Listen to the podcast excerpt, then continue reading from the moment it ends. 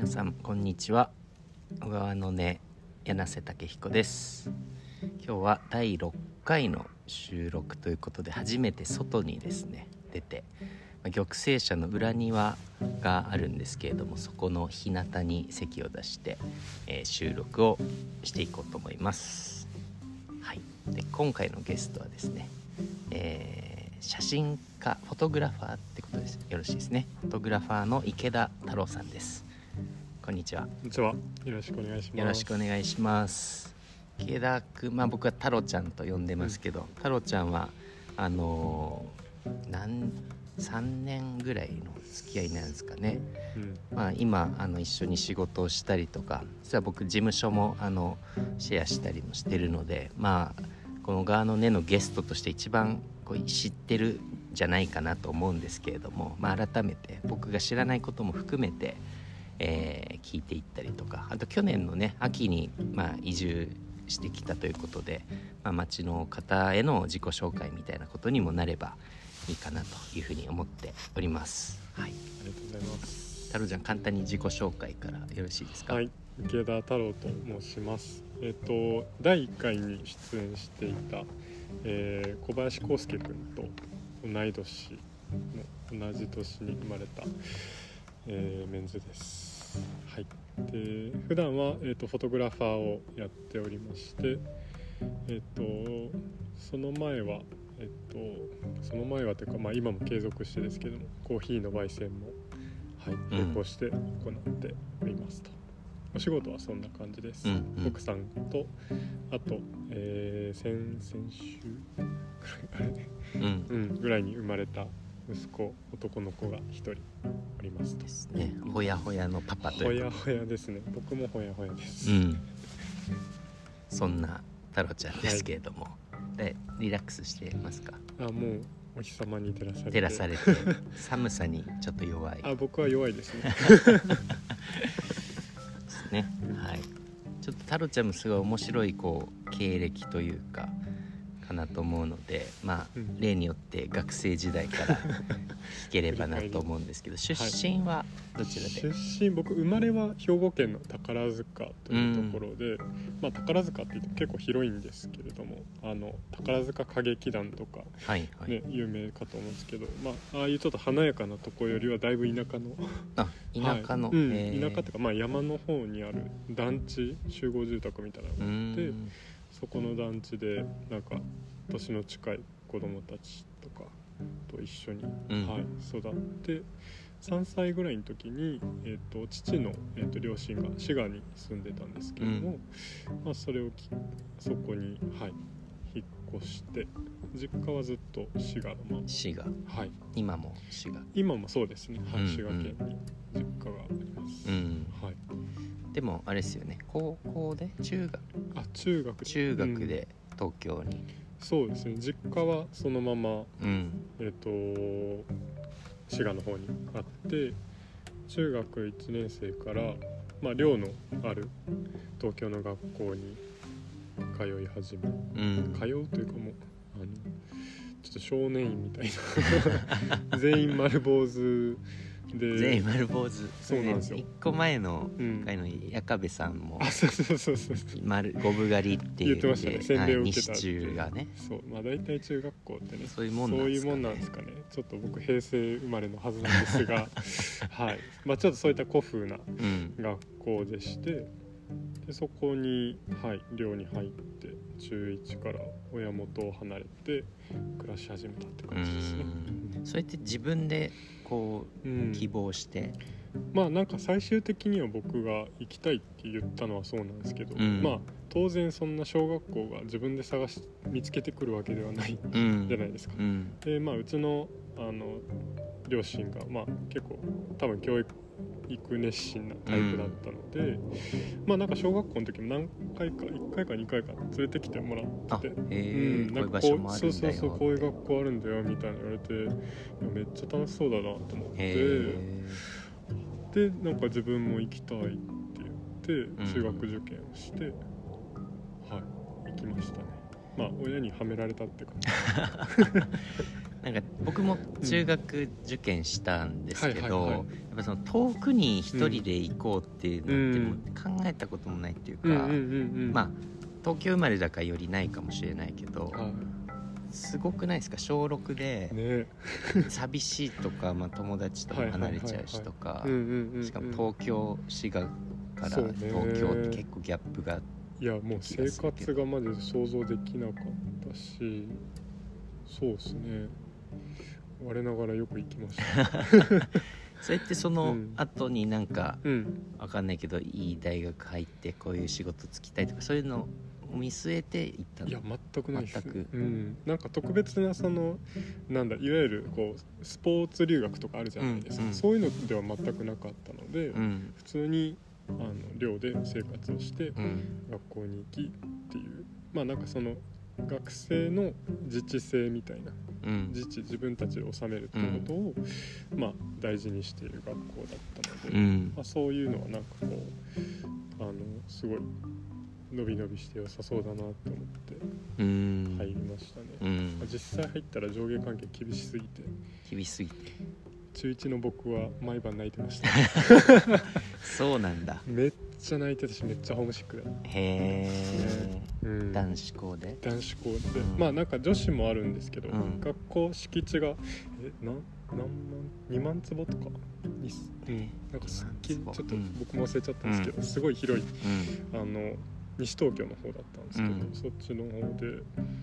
で同じ敷地内に男子校と女子校と。で幼稚園小学校大学もあって一応。すごいですうねん。ちっちゃい町みたいなそうですね。もう本当に村みたいな。村みたいな。うん。交流もあるの？女子校とか大学とか。そうですね。なんか週1回なんかあのキリスト教系だったので、うん。なんか礼拝が合同礼拝ってのがあって、その時にこうちょっとああの子可愛いなってうん。みんな行こう覗きに行ったり。覗きに行ったりとかしてましたね、手紙交換したりとかあいいですねそんな。でそれ中高。中高。そうですね。高校がちょっとややこしいんですけど、うん。まあ、ちょうど僕がその高校生の時に、まあ、2011年うんがちょうどあの東日本大震災がはい。あった年で当時僕高校1年生うんうのん。そっか。3月。うん。でなんかちょうど学期末だったんですよね、うん。で学期末に僕ら学年対抗戦っていうあのまあラグビーをみんなでしてたんですようん。学校を挙げてうん。全校でやってたんですけど。うん。でもうみんな血眼になってこう日々鬱憤を溜めているうん。先輩に対してもボコボコにするってのが 楽しみだったんですけど、うん。それ試合中になんかすごいベンチが揺れ始めて。なんか最初「誰だよ貧乏ゆすりしてんの?」はいはいはい。笑ってたんですけど、うんそしたらベンチの後ろの木が大きい木があったんですよ、うん。それがわさわさわさって揺れ始めて、へあ地震だってなーって、でもなんか半分殴り合いみたいな試合をしてるやつをこう止めて、うん。みんな気づいてないんだ。みんな気づいてないもう必死だから、そうそうそう分かんなくて。ででもまあ逆にその試合を観戦してたからみんな助かったというか、うん。あっという間に集合して、はいはいはい。でそう。どうやらなんか原発がみたいな話とかが出てきて、でまあその後4月半ばぐらいから学校再開したんですけど、まあなんかうちの親がまあやっぱりちょっと放射線のことを気にしてうんいて、で、まあ、東京もちょっと数値が高かったりとかうん。うんあって、でまあちょっといろいろありうん。京都に帰ってきなさいみたういな、ん。京都で、まあ、関西に帰ってきなさいってなって、なんか半ば自暴自棄の。ままうん。なんか僕はそこで卒業することがすごいやっぱ一つのはい目標というか、なんか中高一貫みたいな感じだった4ので。年ぐらい通ってそうですねってことだよね。うん、でなんか高3になるとその全校生徒を束ねるような、うん。まあ、役職というか、うん。そういうリーダー的なポジションにつくからそれをすごい、まあ、ある意味楽しみにして、ううん。ん。学校大好きだったのでなんかすごいそういうギャップにショックを受けながらそっかそっか。関西に泣く泣く帰り。うん。でもう別に高校いいやと思ってたんですけど、うん。なんかちょっとたまたまご縁があって高校また別のとこにうん。入らせてもらって、っうん。て感じですね。それでもだいぶギャップがあったじゃない？いやその。めちゃめちゃギャップありました坊主でもないんでしょ 上下関係ゼロでじした。ゼロ。うん。もうタメ語でうんいきなり話しかけられて、うーん。僕最初無視しちゃいましたから 俺じゃないと思ってうん。そうそうそこにでも2年通って。そうそうですね、うん。通って。でもなんかそこでのやっぱ出会いもすごいあの貴重というか、うん。それがなければ今の僕はないし。うん。うん。いま、未だにやっぱり付き合いになる人はそこはいに多くて、そっかそっか、うんすごいそこもだしあれだよね。ずっと東京にいたらもしかしたら大学以降も東京にいたかもしれない。可能性もありますね、うん。しなんか価値観が多分そこで固まってただろううな、ん。そういう村みたいな学校の中である種閉鎖的な。そうそうそうそうそうそう。多分ブイブイ言わしちゃってたと思うんですよ。ちやほやされてうん。そうそれが急に取っ払われたからある意味こう自由になれたといううか。うん。ん。なんかすごいいい体験。うんでしたね今思えばなるほど、うん。で大学は京都の。そう大学は大学もそれこそなんか僕あんま勉強好きじゃなかっうんたんですよね。うん。たでそういう学校っていうそのなんか仕組みとかがあんま好きじゃなかった。うん。ちょっと車に構えてたやつなんで。それってちなみにどういう影響でそうなったの？どういう影響？学校なのかうん。親なのか、でも親とはね、うん。4年一緒に住んでないかったりもする。あそうっすね。本とかうん。パンクロックを聴いてたのか。あーでもパンクね音楽でもやっぱ好きでしたね、うん。中高とか。なんか先輩から音楽を教わるからちょっと古い古いっていうか、うんうん。ジャストタイムじゃない音楽をいっぱい、ブルーハーツとかもその時にうん。聴き、ジュン・スカイウォーカーズとか聴いてました。渋いよね。そうそうそう。そうですね。まあ、しうん。自然にそういううん。感じやったんだね。なんかまあ反抗期ですね。普通に。普通に反抗期です。うん。うん、で大学。あで高校の時になんか周りはすごい受験をするモードになってて、でなんかそういうのに対して僕すごい天の弱だからはいはい。距離を取りたいめっちゃわかるなんかたんです急にねそうそうそうそう。経済学部がとかそう。文学部でしょとか。いやいや。いやいやいや。お前ついこの間までみたいな、うんうん。あるじゃないですか。あるね。うん。うん。でまあなんかそう。でなんか自分はやっぱこう人と違うことがしたかったんでしょうね当うん。時、で高校のそのなんか夏休み多分入る直前かな。7月ぐらいにうん。なんかヨーロッパ行きたいってなってうーん。旅がしたくなって。それまで行ったことはなくて。えっとねヨーロッパは実は行ったことがあったんですけどうん、うん。ちっちゃい時に行っててでもなんか一人で行きたいってなって、うん。ちょっと親に金貸してくれっつってへ1ヶ月ぐらい行きました。えへえすごいねそれも。なんかねあんまないよね。なかったです。別に僕うん。語学全くできないうん。人間なんですけど、行きの関空うん。の関西空港うん。出たんですけどその時にこうあ自分ドイツに初日入る予定だったんですけど、ドイドイツってドイツ語？みたいうん。な ぐらいのレベルででしかも当時なんかスマホ一応出てたんですけど自分持ってなくて。うんん。でやばいやばいってなってで電子辞書は僕持ってたんですよ、はいはい。うん、当時シャープから出てた。はいはい。電子辞書って電子辞書。持ってたよね。ありましたよね。うん。そう。でその中になんかこう日常会話なんたらみたいなのがうん。いっぱい入っててソフトが。うん。それにたまたまなんですけどドイツ語フランス語イタリア語英語。えー、すごい、ね。入ってたんです中国語とか。いいやつだ。いいやつだったんですようん。多分。でもう行きの飛行機必死にこうやって。え「グーテンターク」みたいな。ボソボソみんな寝静まった飛行機の中に一人 スマホを見るでもなく電子辞書を覗いていた当時17歳18歳ぐらいでしたね、そう。でなんかその時はうん。覚えてることは、その旅で。あーなんか僕そのやっぱ人と違うことがしたかったし当時は、うん。で全然一人で平気だと思ってたんですよ、うん。なんかもともとフラフラなんか一人で休みの日になんか美術館行くのとかすごい好きだったりとうかん。したんで全然その友達と群れるってことはあんましたくなかったんですけど高校の時から。高校、うんもう中高の時からずっと一人で。うん。友達はいたんですけど、うん。なんか全然一人も平気みたいなうんうん。人間で、ででもなんか現地行ったらめっちゃ寂しくなって、あそうなんだうん、初めて寂しくなってへえ僕寂しいって感覚それまでなかったんですけどへめちゃめちゃ覚えてますね寂しいんだ俺と思って。えそれやっぱ言葉が通じないからうーんしいや言葉はね通じたんですよ。電子辞書で。電子書でやったから。僕トルコ人のおじちゃんから携帯買ったりしました。公衆電話繋がんなくて。へえ困ったなと思って。売店のキオスクのすごいねおじちゃんにプリペイドの携帯売ってたから、うん。それをどうやって使うの？って聞いてうん。なんか喋ってましたね、へ移民同士みたいな感じだったかもしれない。ごめんなさい話忘れちゃった。えいい。そう。で寂しかってで何が寂しかったかっていうと、うん。なんか多分すごい景色いい景色見たりとか、うん。美味しいもの食べたりしてもなんか誰にも共有できなかったんですね、はいはいはい。なんかその当時高校生だからそんなお酒も飲むわけでもないし、うん今だったらねそれこそバルに行って、うん。隣の席のやつに声かけてとかうん。全然しますけど、なんか当時は本当になんかすげえうまい肉食ってうまっと思っても誰にも言えないみたいな。うん。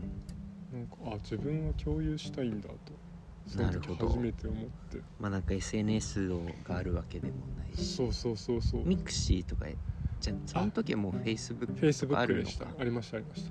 でもスマホないからそっかもうやってはいたの日本で。やってはいましたね一応。投稿もできねえし。投稿もできないしだからずっとコンデジで写真撮ってました。うん。ん。でもその時別に写真が好きでっていうか記録として。記録としてありましたうん。うん。なるほどね。そんな高校時代。高校で1ヶ月ってなかなかないよね。ね。いやうん学校の先生もよく許してくれ本た当だよね。なんかあの計画書書いてみたいなて。へえ書いて。そしたらいいよって言われたんで。へえみんなより多分1週間ぐらい早く。うん。夏休み行くわっつって。なるほどね、うん。そっかそっかそっか。1ヶ月休んだわけでは。ないそうそうそう、うん。その間みんな受験勉強してるんですよ、うん。そっかで帰ってきて帰ってき受て験すんのかなみたいな。いやもうしないつもりだったのが、うん。なんかその海ヨーロッパ行ったらすごいなんかいろんなことに興味が湧いてきてうん。その時はなんか僕すごいプロダクトとか興味あったんですけど、うん。デザインとか、うん。でもなんかそのヨーロッパってキリスト教ベースの生活うがん。多い、まあ、もちろんいろんな、ね、あの人種の方もいらっしゃるんですけどたまたままあ自分が理解できるのが、うん。そのキリスト教とかだったんで、うん。なんかそういう信仰とか人の信仰とかうん。面白いなと思って。うん。で家帰ってなんかちょっと勉強したいなみたいな。英語もちょっと喋れるようになったしうん多分調子乗ってたんですよ。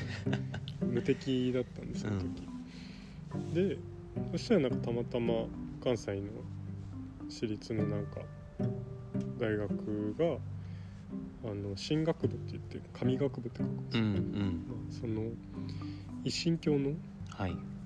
あの専門の学部があってうん。どうやらそういうとこがあるらしいっていうのをちょっと知うん。ってでオープンキャンパス行ってうん。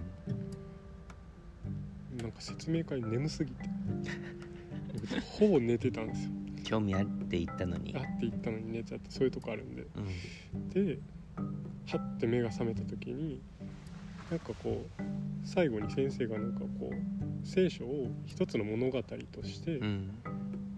なんつったっけな。なんかあの見ていくとその史実とかまた別として、うん。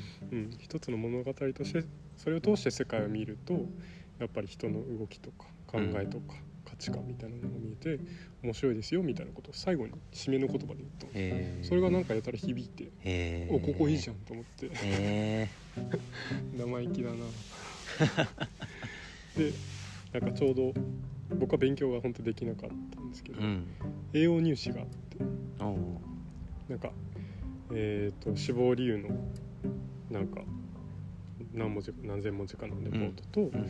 あと自由テーマのエッセイっていうのがあってへえでもそんなん僕ヨーロッパ帰りでうん。ネタの宝庫なわけですよ、はいはいはい。熱い文章。うんうん。で面接でも口から出任せ。うん。一発で受かり。クラスメートで誰よりも早く大学決まっちゃって。すごいね。かっこいいね。マジで最低だった本当にみんなが夏休みずっと頑張って勉強してる中、うんうん僕はヨーロッパから帰ってきててきて。なんかオラオラ言わしてうて、ん。でなんか大学行かねえとか言ってたやつが、うん。さらっと受かって。なんかす多分その僕が受けた学部はそんな頭がいいあれじゃないんですけど、うん。まあ大学名で言ったら結構みんな、うん。あの関西の人は頑張って行きたいとこなんですけど、行っちゃったから。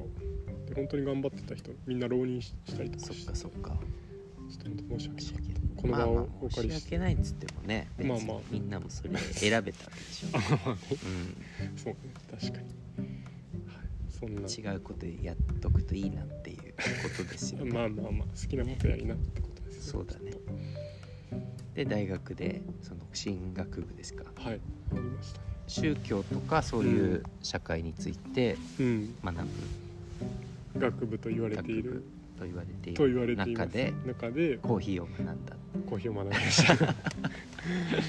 そうほぼいやまあなんか教職とか取ったりとかしてたんですけど、僕3年目ぐらいまでずっとみっちり授業朝から夕方まで受けてうん。バイトもしうん。なんか結構真面目にやってたけど、うん。途中で僕コーヒーに目覚めてしまい。それってそのどういうきっかけで？あモテたかったんですよ。コーヒーが好きだったとかではなく。ではなかったです。なんかコーヒー入れてるのかっこいいなみたいな。思ってましたううん。んまあなんかまあもうあの当時なんかお付き合いしてた人うんがコーヒー好きだったんですよ。うん。で僕全然コーヒーミルク入れないと飲めない人。うん。ででもなんかある喫茶店に連れてってもらってうん。飲んだら飲めたんですよねでめっちゃうまいのこれってなって。なんか紅茶みたいに美味しくて。うんうん。飲めて。でそっからコーヒー気になり。えー、俺もやってみようと思って。でもそっからさやってみよう。早くない？早かった。なんで一杯しか飲んでない。けど。もっといろんな店行こうとかさなんか。思考が単純ですよね。いろんな豆買ってまずひ家で飲もうとかならわかるけど。うん。まあ多分並行して。並行して。そうそうそうそう。やりましたね。そこからコーヒー坊や誕生しましたが誕生したすすぐ。うん すぐ。すぐ。でコーヒー坊やっていう、まあ、名前屋号で今それが二十歳豆をぐらい。売ってるっすよね。あそうです。今もはい。うん。二十歳ぐらいからちょうど二十歳の時うん。ですうん無事持てたんですか？それやるいやと持ーてないリスナーが聞いてるかもしれないんで みんなコーヒーを焼けあばー引けばコーヒーはあくまでツールですね。ツールですか？うん、使い方次第。使い方次第。うん、まあでも僕の場合はそのなんか異性どうのこうのじゃなくて、本当まあそもそもコーヒーのそのコーヒー坊やって活動も、うん。なんかその例えばこうやってたけちゃんとうん。喋るうん。間にあったらいいなと思ってるんですよね、なんかそのコーヒーめがけてコーヒーコーヒーって言うとなんか僕ちょっとうるさいの苦手なんでうん。なんかそれはもう好きな人がやればいいじゃんって言ってて、うんうん。それよりもなんかその間に生まれるコミュニケーションとか、うん。なんかそのコーヒーが間に1個あるとちょっと会話が持つとかうん。なんかそういう面白さがあるなとずっと思ってて、うんだからまああくまでツールだと思ってうんなるほどね。で,、うん。で結果なんかすごいいろんな人に可愛がっていただいて、うんその時京都でずっと活動してたんですけど、うん。うんあれよあれよという間になんかいろんなとこでイベントでやらせてもらったりとかうん。台湾も2回ぐらい出張で行ったりとかして、その時もやっぱ調子乗ってましたね たんちゃんやっぱ調子乗りがちな乗りがちでしたね、うん、今相当落ち着いてると思う。当時は。うん。なんかイケてんぜみたいな感じになっちゃう。いけてんぜというかうん。うん、なんか大丈夫大丈夫って思う。ああそういうこと？うんうんうん。じゃあいいね。かな。そうそう。いやでも本当コーヒーのおかげでうん。あのいろんな人と出会って今つながりがある人みんなそれ経由です多うーん。分。いやでも本当そういうの大事だよね。なんかその、それ自体がさ、うんうん。なんか売れるかとかさ。うんうんうんうん。あのまあもし仕事としてやるんだったらうん。仕事としてどうかとかさ、うんうんうん。もあるけどそれでの出会いみたいなのってなんかよく思うんですけど仕事してても。うんうんうん売り上げと同じお金とかと同じぐらい価値があるっていうか。うん。うん。ありますね。ね。めちゃくちゃ。いいですねそういう活動は。うん。だからまあ仕事、メインの仕事と別に例えばそういううん。仕事では出会えない人とのね間に作れるものとかってやるのはすごいいいよそうねなんですよね、なんかこうちょっと目印になるというか、うんうんなんかそれが会話の、ね、きっかけにうなったりとかんしてっていうのはすごいあって。うん。めちゃくちゃ、まあ、それで回り回ってお仕事になったりとか、もちろんあるし。うん。うん、そんな感じです、うん。すごいですね。8年も続いて坊やももうそろそろ成人してるんですか？いやいやいやいや8歳だからまだ小8歳。小2小あ3 0歳なの？最初。あそっか。坊や坊やから始まってるから そっかそっか。あ確かに。8坊やっ歳てど何歳まで坊や？坊やってなんか小学生ぐらいのイメージだけど。そうですね。だからもう大学受験ぐらいです。一回金髪になってヨーロッパ行ってるかもしれない。いいですね。ううん。んなんかその坊やっていうのもうん。よくなんかそのキャラクターみたいなそのロゴがうん。友達が作ってくれたのがあって、みーくんがね。そうそうそう。みーくんっていうスーパーデザイナーがうん。同い年のがいるんですけど、うん。彼がそれこそ大学の時になんかこんなん考えててさうん。言ったら隣で作ってくれてうん。多分1時間ぐらい出てきた すごいね。そうそうそうやつなんですけどまあなんかそのあのコーヒーと坊やってまあ一見相反する。うん。なんか坊やは飲まないじゃないですか、はいはい確かでもなんかそのいわゆる半人前なにうん人間がこういろんな人と出会って成長していくみたいなことを、うなんか自分の中のテーマとしてうん。持っていて、でまあなんか男は大体まあ坊やだなと思ってるので、なんかいつまでたっても、ね、こうちまちま遊ぶの好きだし。ちまちま。ちまちま趣味に没頭しとか、うん。なんかいっぱい夢を描いてこう、うん。ね。でもそれをやってのけちゃうパワーもあってみたいな、うんなんかそういうなんか、まあ、いつまでもこうある意味坊坊やでいたいみたいうんなのもあったしね。まあそんな意味も込めて。うん。うん。ボーイと坊やってそうですよね。なんでだろうね。なんででしょう。ボーイにうん。A つけたら坊や坊でしょそうですね。YA うん。確かうん。まあどうでもいい話ですけど。に 言葉に興味があるから。いや。すぐ一回テキスト打っちゃう分解したらじゃあそんなね、うん。大学をはい。はい。楽しく過ごして、そうしてはい。で社会に出ていくわけですね ついに坊やも。坊やも社会に出ました一回、うん。うん。最初はどんな？最初はですね京都にある家具屋さんにお勤めをしました家具屋さん？うん。へえ は？全然そのね、うん。進学部もコーヒーも関係な関く係なくなっちゃいまし関係ない、まあ、その時もうコーヒーはまあねそれこそまあツールとして残しておきたいぐらい、んまあ個人で。そうそうそう。本業にしなくてもいいやと思って、なんかいろんなことに興味があって。うん。でまあなんかずっとそのプロダクトに興味があっあたり。それはずっと続いてた。ありましたね。僕なんか柳総理とか大好きうな,、ん、中なんか高校時代、うん、民芸とか大好きだうん。初めてのバイト代で買ったのは柳総理の夜間でした。すごいね。やっぱなかなかいないよねそんな高校生。変なやつですよね。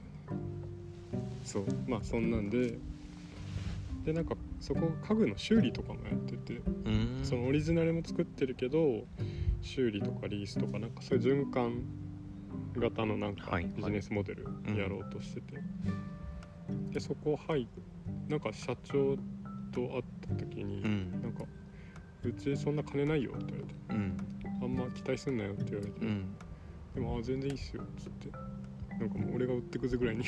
えー、えそれいわゆる就会社に就職活動して社員になったの？社員になりましたね、うん。でも僕就活そこしかしてないです、うん。全然気づいたら合同説明会終わってるし 誰も教えてくんなくて何も教えてうん、なんでいなかったのって言われて、うん。なんで言ってくれなかったのっていう。そう。感じで、まあ、ずっとコーヒーやってたからしょうがないんですけど、うん。そう。それでそうですね。とりあえずなんかそこをたまたま見つけて、でうん。応募して入って。え。でもなんかそのナンバー2のおつぼねさんが、ーうんこれ、まあ、聞いてないからいいかいやきあの僕はもうリンク送りますけどね。まあまあ時効なんで全然。はいはい。ですけど、あのナンバー2のなんかうん。社員の方、ん。僕社長とすごい気が合う方だったんですけど、ナンバー2の方はそれが結構やっぱあの鼻につくとういうか、ん。なんか生きのいい新人が。新人が社長と仲良くしてやっていい加減にプすんなみたいなね掃除しとけって。ういうんような感じの人だったんで、うん、からパワハラが始まり、えーうん。見事に心折うん。れで夏ぐらいで辞めましたねそこ。ああもう半年も。持たたず、うん。持、たず。4ヶ月ぐらいじゃないですか。へえ。8月にうわ。そうなんだ。そういう、うん、メンタルそんな強くないんですよ。調子乗るけど。調子乗るけど。折れやすいそうそうそうそう褒められると伸びる。うん。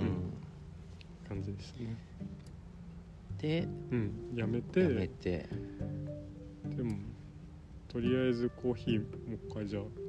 言ってまあその時もまあ継続してたんですけど、うん。お店に卸したりとかしてたんで、うんうん。まあ、それとプラスイベントみたいなのはいはい。でまあやって、食ってはいけるかな。うんうんうん。普通に僕その初任給よりコーヒーの方が儲かった。うーん。からそれで食いつないでうん。ずっとフラフラして。うんうんでなんか東京のコーヒーの会社が、まあ、輸入とかやってる会社。うん。でまあ自分コーヒー焙煎はするけどそのルートとか全然想像のなんだろうな。想像はできるけど、うん。実際にやったらどうなんだろうみたいなちょっと興味が出てきて、うん。でそれでなんか東京の会社うん。面接行ってたらなんか違うなと思っうんちゃって。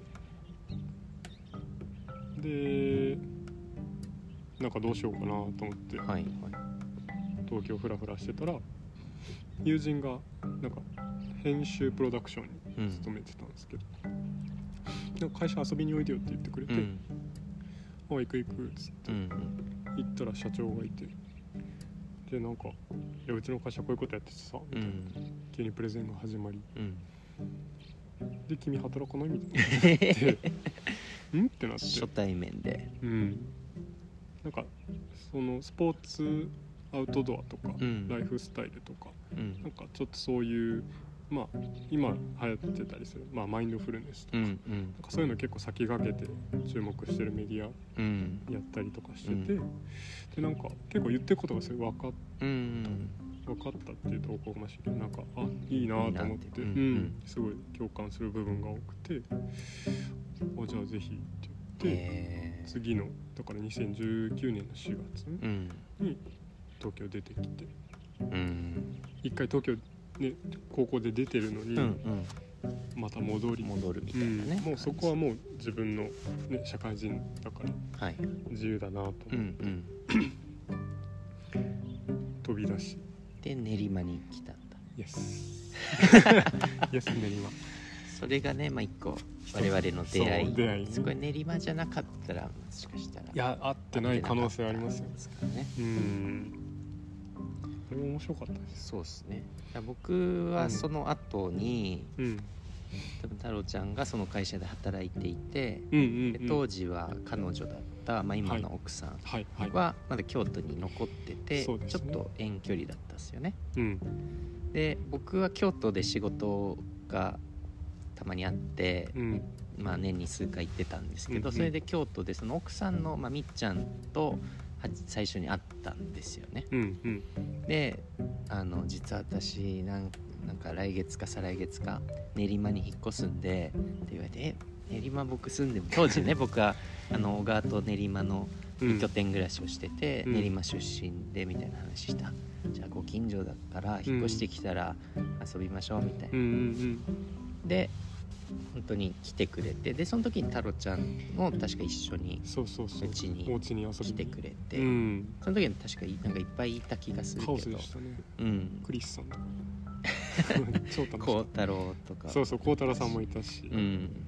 あずあずさんとかとかね、うん。いて、まあ、ちょっとしたこうホームパーティーみたいなのに来てくれて、うん。でその時初めて会って、うん。それが2019年の年年末？年末ぐらいかな、うん。でその後そうですね。あのコロナ。まあピープルをだからオープンするぐらいのタイミングだったと思うんですよ。かそう、うん。んでその後コロナになって、うん。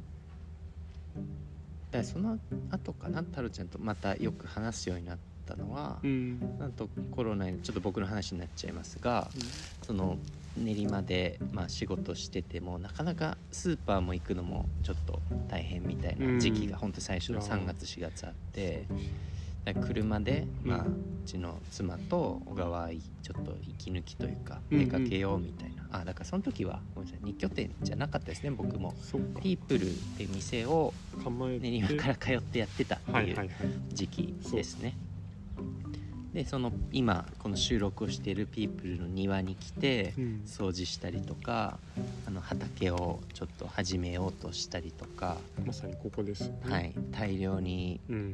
散らばまあまだあるんですけど 瓦を あの積んでテラスを作ったりとか、まあ、そういうのをややり始めてて。でその時にあの太郎ちゃん夫妻もあの練馬の石神井ってところに住んでたはいので、ちょうど練馬インターからこう小川に蘭山小川に行くのにこう拾いやすかったっていうのもあって、だから行く時に結構ね一緒に拾って何回も多分うん。来たりとか、うんうんなんか料理してね食べたりとかそういうのをやっててそれでなんかこうちょっと仲良くなったうん。うん感じがありますね、そうですね、うん。そのタイミングで孝太郎さんとライさんともそうだね、うん。この庭で、この庭で、うん、始まりの庭で。始まりの庭ですね。もうちょっと整備したいんですそうですね。うん。ですね。そうそうそう、うん。でだからまあ太郎ちゃんがこの小川町に初めて来たのもうん。そういったきっかけはい。だったし、まああの日帰りでね来るのは多分何回か来てたけど、うんうんまあでもコロナもあったし店もやってないし、うん。まあ庭行って帰るかみたいな 多分うん。そんな感じだった気もするんだけど、はいはいはい。うん、なんか小川うん。にで結局2022年の秋には引っ越してきたわそうですね。けですけど、うん。などういうそこからうん。小川のことをこう、うんうん。距離なんていうのかな。自分の場所として認識。認識したり、はい。まあなんかいいなって思った場所もあったんだと思うんだけど、うん。どうなんですか？そういうの僕最初連れてきてもらった時は、は。うん。なんか仕事忙しすぎうんうん。まあ忙しすぎてってほどじゃないかもしれないけどなんか仕事のことで頭いっぱいうん。の人間だったんですよ、うん。その時ね。だからここうついてもなんか僕カウンターでミーティングしたりとか させてもらってて、うん。なんか心ここにあらずだはいったんですよ、あんま健康的な人間ではなかったんですうん。その時、ででもなんか美智子はすごいもう小川楽しい、うん。美味しいもんいっぱいある。もう奥さんあの料理家さんだから確かに食材がそう。近くやのはね楽しい。そうなんですよでまあで彼女はまあ僕よりも多分小川に来てる回数が多くて当初、でいろんなとこ多分竹ちゃんなっちゃんに連れてってもらって、すごいいいってなってで小川ありじゃないみたいな言われてたんですよ。割と早い段階あもうなんか引っ越すみたいな。うんなんか、その時僕もリモートうん。一応リモートでそっかそっか。まあなんか撮影とかあれば行くみたいな感じだったんで「小川ありじゃない?」って言われて、うん。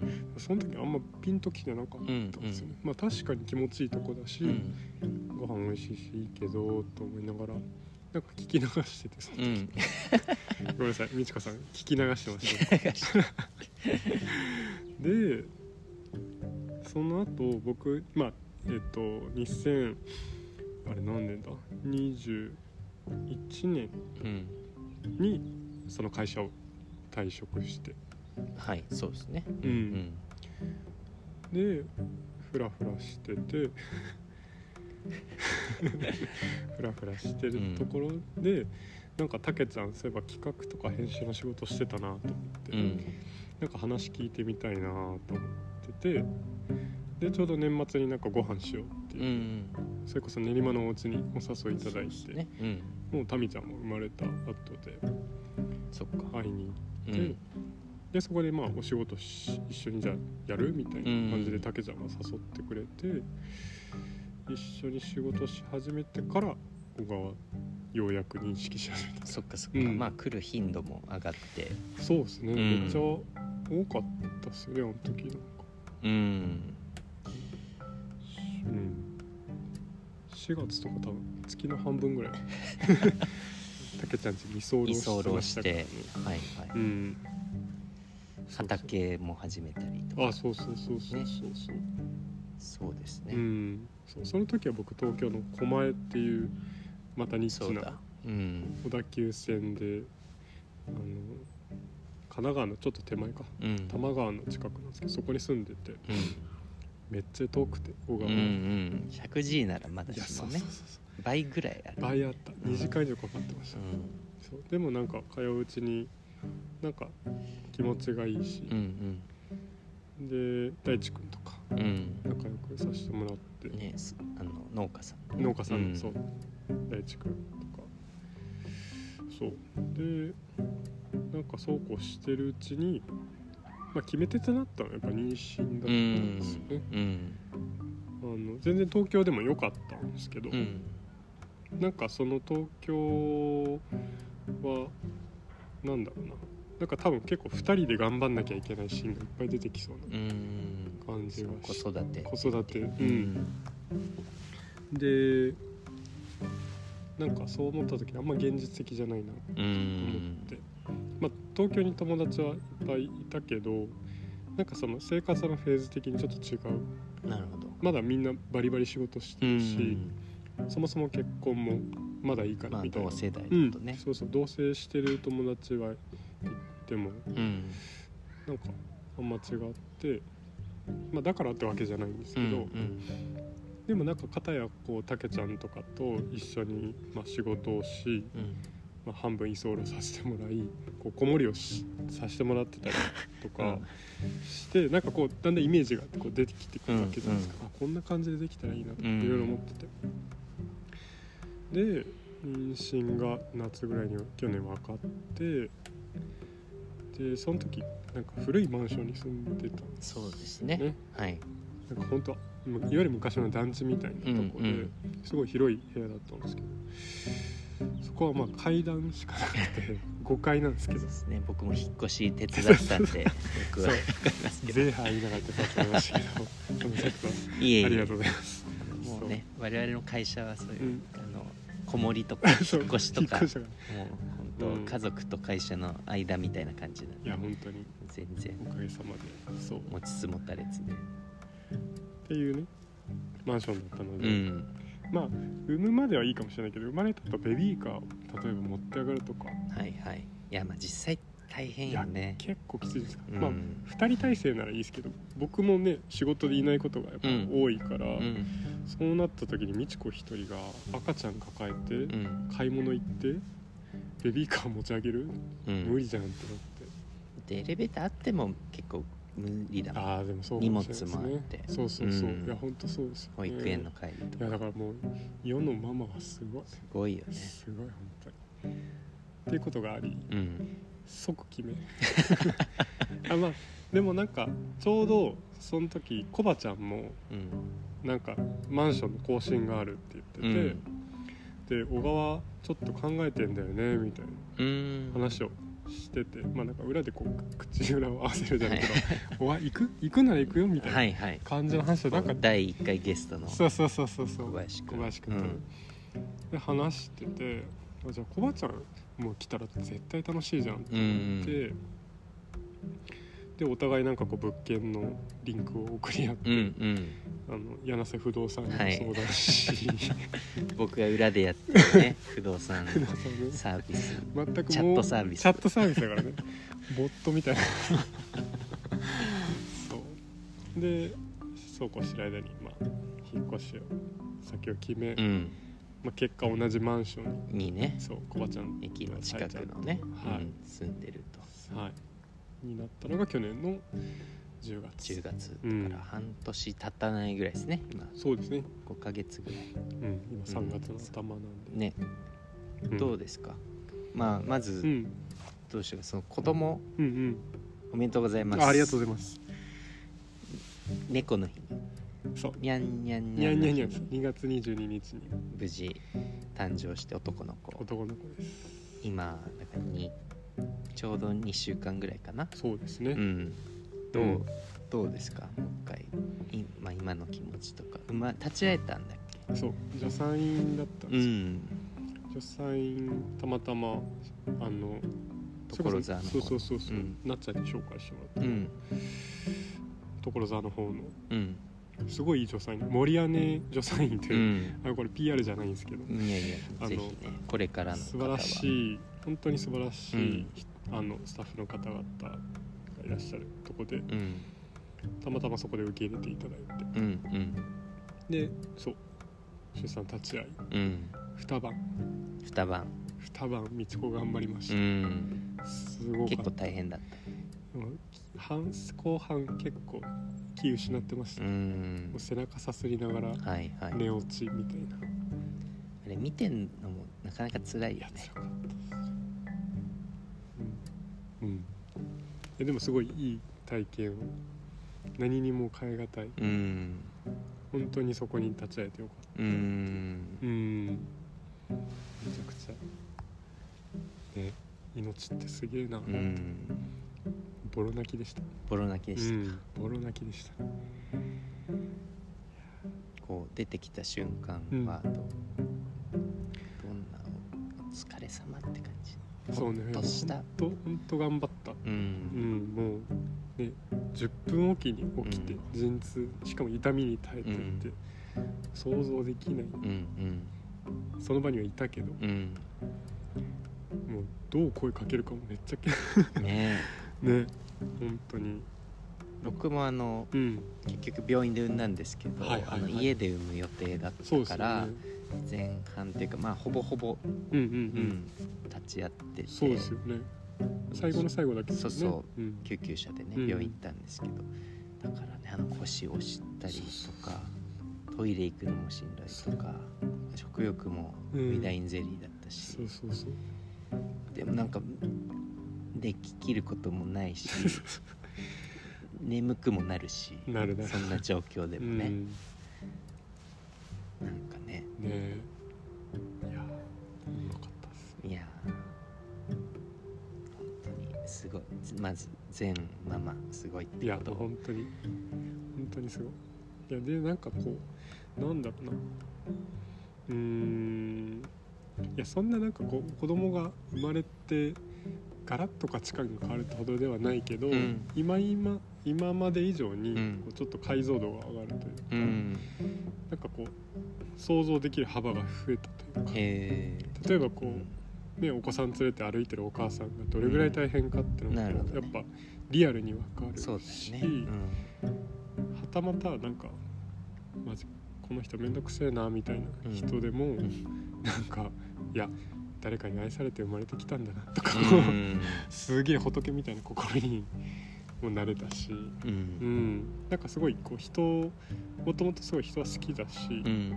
なんか大事にしたいと思っていることではあるけれども、うん。より、うん、なんかこうやっぱ生きてるって普通じゃないと、はいはい。うん、あ普通っていうか当たり前じゃない、うん。うん、なんかそういう本当奇跡みたいなことの積み重ねなんだなってう思うと、いんやなんかいや生きてるだけで丸儲けじゃんみたいな。うん。イマルじゃんって。なってますねう今ん。いいですね、うん。夜泣きとかも今んとこ大丈今んと夫ですか？こ大丈夫、うん。優秀。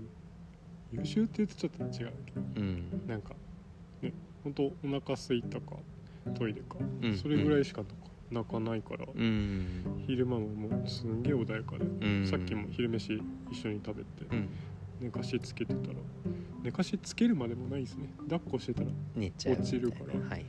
俺も一緒に落ちる。みたいなまあいっかってだんだんなっちゃう。うん。うん。いやなんか今後の子育てとかもちょっとずつイメージがうん湧いてくるんですか？そうですね。なんかまあ今まだね新生児だからあれですけど、なんかいろんなとこ一緒に旅したいなとか。うん。うん。なんか小川ってやっぱこういろんなとこにアクセスしやすいのもあって、うん。関越インターあるし、はいはい。なんか行こうと思えばどこへでもうん。行けちゃうなーってのがあって。なんか車も小川に来てからうん。持つようになって行動範囲も広がったし、うん。うん。そうですね。なんかいろんなものを一緒に見ていきたいな。うん。なんか僕が何か教えることってあんまできないけど、はいはい。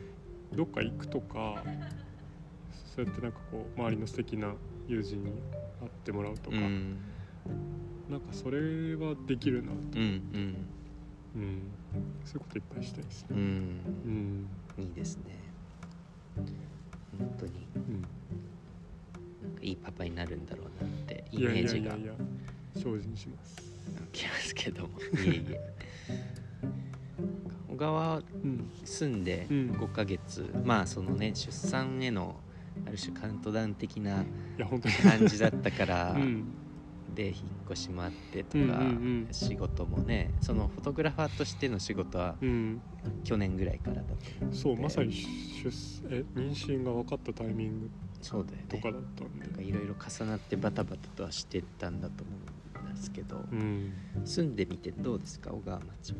いやまあ終始穏やか。です穏やか、うん。僕の場合はね、うんううん。ん。なんかまあそもそもねたけちゃんだったりうん。コバちゃんっていうまあほぼほぼ一緒のタイミングでうん。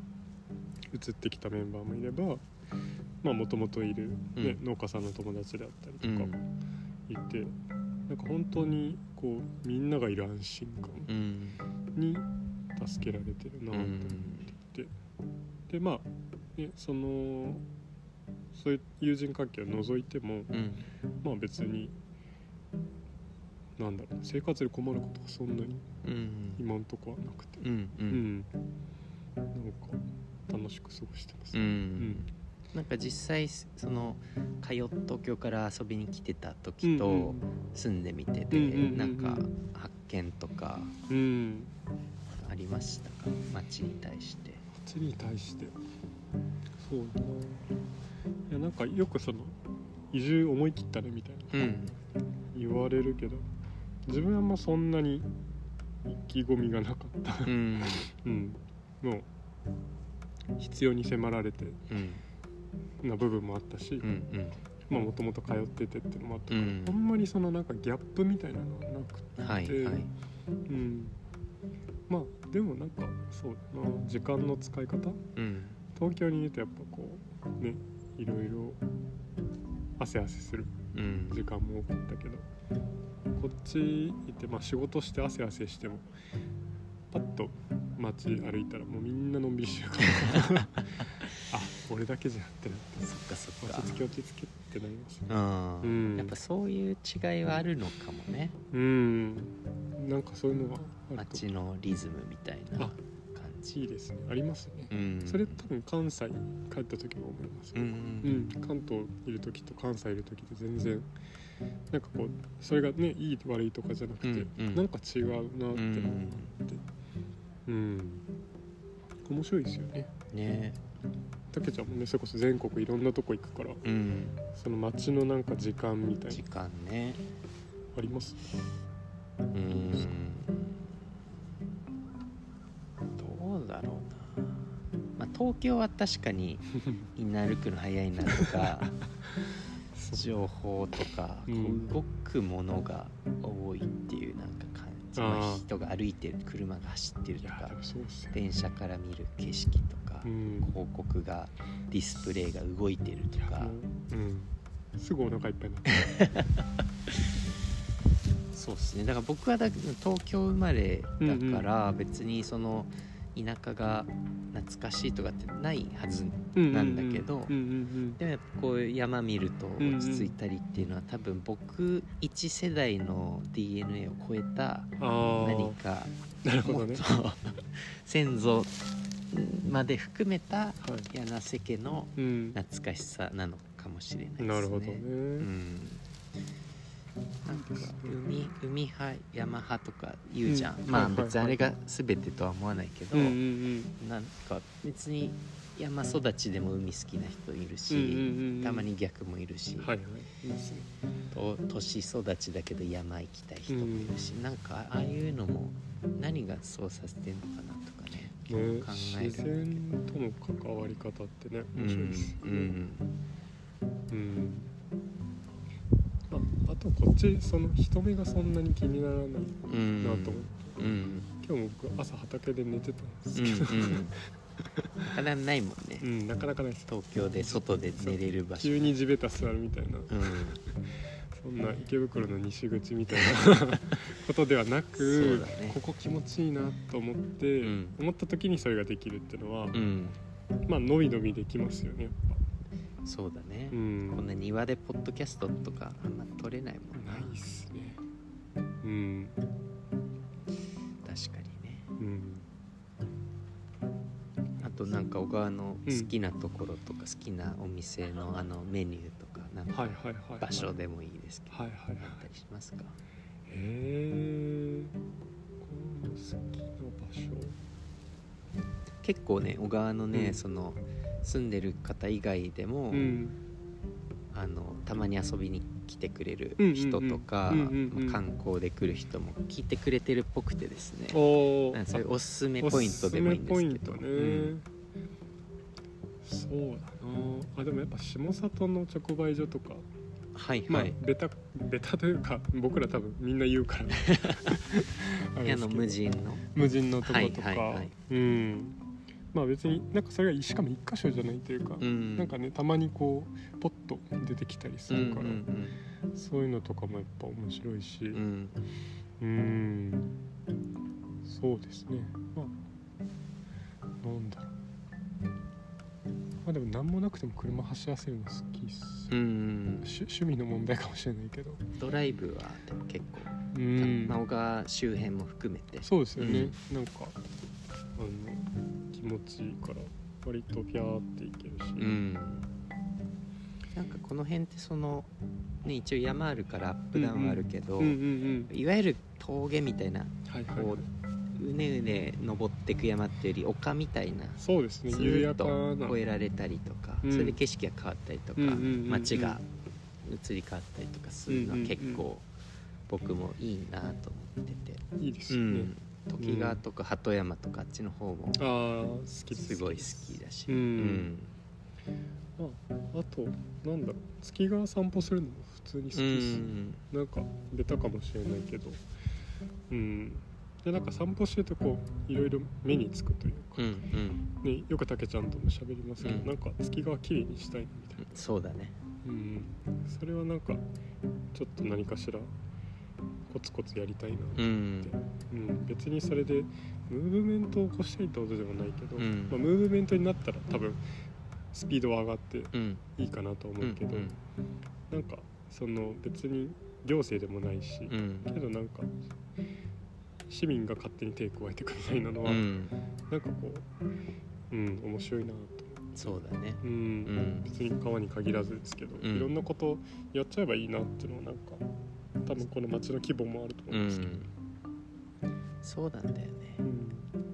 なんかやっぱ中目黒でさ綺麗にしたいなって言って、うん。じゃあ降りてくかっつうとさ、もう速攻警察来ま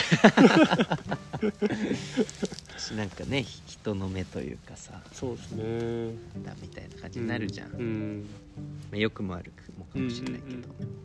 こっちはね誰も誰もいないわけじゃないけど、うんなんかそう思ったならやればいいじゃんみたいな勝手に僕もそう言われてる気がして。うん。いいですよね。うん。ジャストドイットですね。そうだね、うん。本当に。なんかすぐちっちゃくてもいいからうん。こう種をまけるというか。はいはい。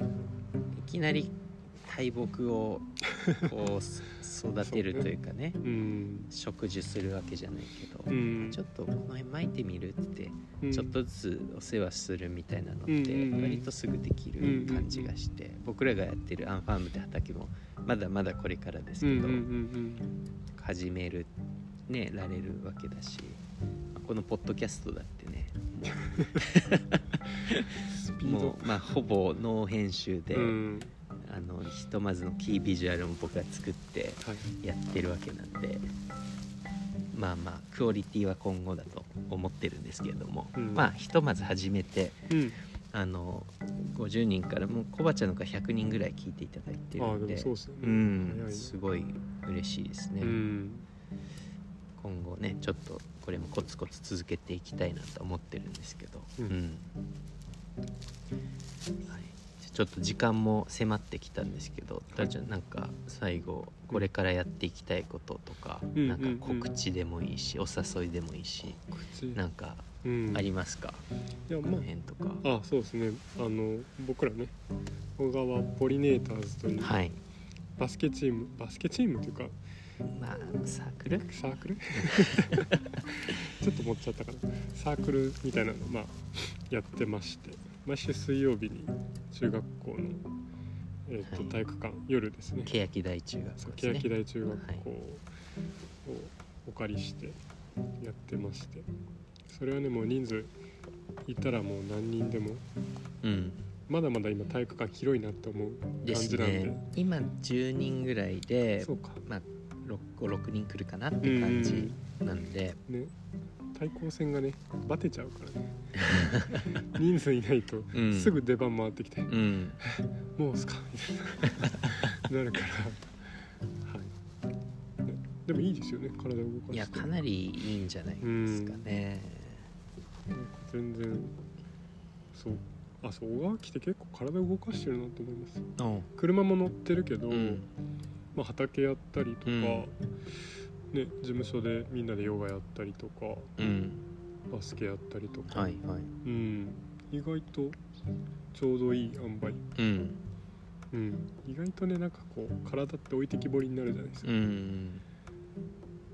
今一度「スラムダンクを見て。見て。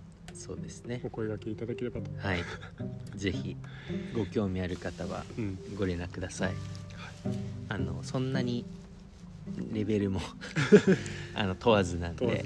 はい、はい。普通にまあルールが分かってうん。ドリブルとかがある程度できればうん。あの楽しめると思いますし、うん。まあ超絶うまい人はちょっと物足りないかもしれないですけどねね。男女問わずうん。はい。お待ちしております。おります、はい。はい。そんなところですか？あと何かありますか、写真の方はどうなんですか？写真はですねあそうです。まあでもそこでまずこのねうん、番組の小川の根の、うん。えっと、ゲストのポートレートをはい。太郎ちゃんが撮ってくれていますので、はい。ぜひご出演される方ははい。その時お会いしましょう。しはい。はい。楽しみですねこれから。うん。ですね、これなんかどんな写真今後撮っていきたいとかあありがとうございまあれですすか？うん。なんかやっぱりこう僕は人がすごい興味あるとういうか、ん。うん。結構風景というか自然も撮ること多いんですけど、うん。やっぱりなんかその人がやってることもそうだし考えてることもそうだし、うん。なんかそういうなんだろうな。人の内側にちょっと迫るような感じの写真はこれからも撮っていきたいなと思っていて、うん。なんかものづくりとか。うん。まあ普通に別に主婦さんかもしれうんないし、うんその仕事に問わず、うん。うん、なんかその人の暮らしとかうん。そういうのはなんかぜひうん、ドキュメントとして追っていきたいないいですね。と思っていますはい。ので、小川でもいっぱい取れるといいですね。ですね。ぜうん。ひぜひそういう機会ありましたらおうん。願いします、はい。はい。ではそろそろはい。電車も小川町に到到着着ですこのうん。下りはどこまで通じてるのか分かんないですけど、一応池袋小川町間の TJ ライナーでぴったり聞けるっていう尺でやらせていただいております、はい。じゃあありがとうございました。ありがとうございました。どうでしたか？話してみいやてめちゃめちゃ気持ちよかったです。庭。が庭がね。庭が程よい風と。今まで一番あったかい場所で収録してるのでじゃあちょっとゆるっとしてたかもしれないですけども。寝落ちしてるかもしれない。で改めまして、はい。えっ、とフォトグラファーとあとねコーヒー坊やもやられている池田太郎さんでした。ありがとうございました。ありがとうございました